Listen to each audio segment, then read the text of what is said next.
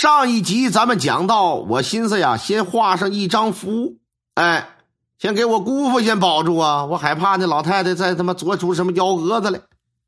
这边就开始了，放桌子，起坛上香，把工具箱里的破棺布啊，按照方位往桌子上那么一展，然后开始准备什么朱砂笔呀、黄标纸啊。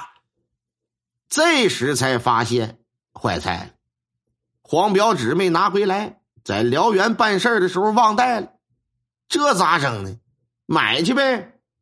跟我哥一起上四平啊，南二纬八马路那块是干啥的？佛品一条街，东西全，正好把缺的东西啊都备一备，晚上还得用呢。买了点什么元宝啊、蜡烛啊、黄表纸、黑纸啊、替身啊、烧纸啊这些个玩意儿。元宝啊，那就不是买点儿了，直接呀，让这店家开着四米多的箱货给我装一车。我告诉他几点几分啊，我微信给你发位置，然后你送到那儿去，直接给我送到。哎，想当年呢，咱也算是上佛品店的大客户，虽说咱是大客户吧，但咱从来不要回扣啊，一定是要给福主省下不该花的钱。哎，没丧了德行。准备好这些香烛纸马呀，回去的时候大概就下午两点多。回来一看，那香都着完了，重新再上一柱吧。然后就开始打符箓，但是咱打的不是正统道家的符箓啊，打道家符咱没那道行，这咱不吹。符箓写完又开始写表文，表文写了能有八九张吧。干啥呀？这些东西就等着晚上我要治治那勾魂的。我估计听到这儿，有的听友好奇，说咱也看过呀，也接触过，有用红纸、绿纸、黄纸的、白纸的，这黑纸是干啥用的呢？在这儿给大家伙介绍介绍，普及个知识啊。正统出马仙就用红纸、黄纸。我这儿吧，虽说也算个出马仙但是我的堂口不是一般的堂口。哎，你往下接着听，你就明白是怎么回事了。你先别质疑。这剩下的时间没事闲下来了，咋整？跟我哥、我姐他们唠唠家常吧。掐着点儿啊啊，看着时间差不多了，让我姐呀把我姑的手指盖、脚趾盖、头发什么的一样绞下来点拿红布包上，我就递给我哥了。我说：“哥，这个你拿好，这些东西晚上都得用啊。”时间这么一晃，就来到晚上七点整。我打电话告诉佛堂那边，我说：“那元宝子开始出发吧。”我们三人刚要起身的一刹那，不得了了，咋的了？我姑这边开始张嘴说话，说话的那口气一听啊。那就不是我姑本人，而且那口音也不是东北的，像是关里的。什么叫关里的口音呢？就是有点山东话。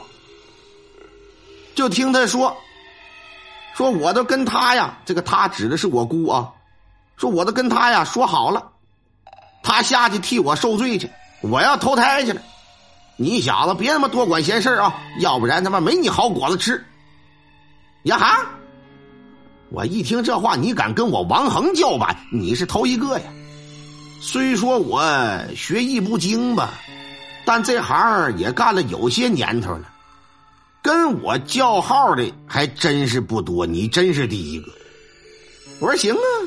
哎呀，我的妈呀，老太太，望乡台上唱戏，你真是个不知死活的鬼呀！别废话啊！一会儿啊，咱们手底下见真章。说完，我就让我姑父看着我姑一点，说有啥事你打电话啊。还有，我给你写了一道符，你一定放好了。那符啊，可别揣屁股兜去，别拿屁股坐，也别用脚踩，听着没？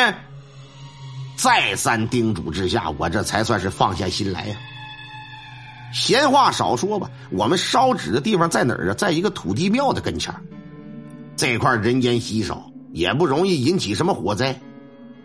元宝啊，整整一大箱货呀，在土地庙面前呢堆的像个小山似的。拿出来一张事先准备好的黑色表文，拽过来两袋子元宝，拿打火机一点，腾的一下子，这就着起来。这边一着，我这边就开始念上：“地府神明与我同行，十大阴司听我号令，今有所事帮我搬兵，开开开！”这是头道官给土地爷，让土地爷的小兵往城隍庙外头递文书去。哎，这是一段口诀。给柱子提供故事故事的朋友也讲过啊，说人死第一站哪儿啊？土地庙，啊，确实，啊，又得报道吧？这各个方面一系列的东西，这都得整。哎，这些咱就别科普了，咱就先说说这个事儿吧。这土地庙啊不大，但土地他咋说？他是个正神呢？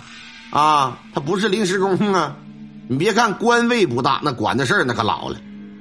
土地庙啊，上下有一副对联。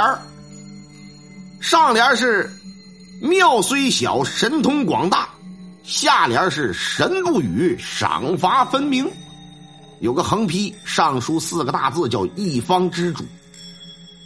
每个地方嘛，这个对联啊，应该是都不一样的。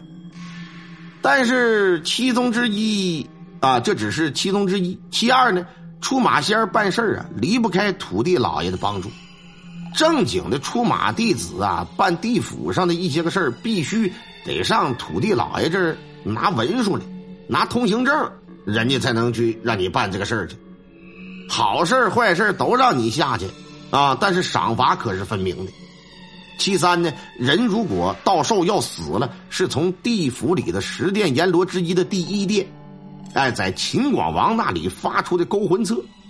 鬼差呀，会拿着勾魂册通知城隍老爷，通过城隍老爷手底下之后，再传上给土地爷，然后土地爷会扣上一个大印，哎，吩咐当地的幽魂使者前去勾魂，这都是一层一层来的，不是说你要死了直接就像狂狼似的啊！说今天晚上现在是呃二十点五十六分，一会儿啊呃晚上九点整要死，这功劲儿直接拿钩子啪一勾鼻梁子就给蹬下去了。不是，指定是今天上午的时候就已经下边就走了各趟手续了，现在就搁旁边站着呢，等一会儿看完直播就给他拎下去，那都是有可能的。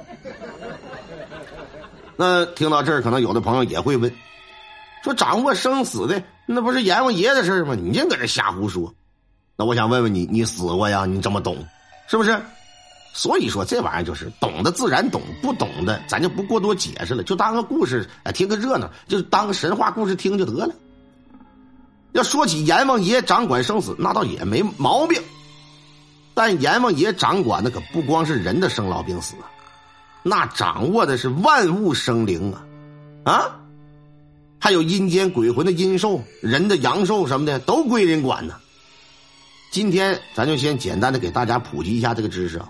言归正传，这边烧完表文，做完一切，我堂口的碑王就告诉我说：“把替身拿过来吧，把我姑的指甲呀、头发什么的都放在胸口窝那然后做了个招魂我寻思这招谁的魂呢？招胖老太太的吗？紧接着就听碑王告诉我了，说招王芬的魂先跟我念啊。念大招魂咒，什么叫大招魂咒啊？你听听。荡荡游魂，何处生存？河边野处，坟墓山林，虚受惊吓，失落真魂，敬请路神快快帮寻，童子送魂，附体安稳。这么几句话，我说这多费劲呢，直接写个千里追魂马不就完了吗？但是我家北王跟我说，说这魂呐下地府了，只是千里追魂马那是没有用的，你道行也不够，告诉你啥你虚心接受就得，这磨叽呢？啊，我这才明白，我姐跟我哥看我搁那嘎达嘀了嘟噜的自言自语的，也不知道我干啥呢，他俩也不敢问呢，默默的等着呗。过了很久啊，碑王才说：“说地马呀，好了。”烧了替身元宝，你们离远点吧！啊，把表文呢都分好，夹在替身的嘎吱窝底下。烧完就回去，路上别回头，别说话啊！要不说出马仙咋会那么多的道道呢？那么多看事的本领呢？这都是有老仙儿的告诉指引你。这老些元宝，那烧完且得个日子，烧了四十来分钟。烧完之后啊，就看到元宝里边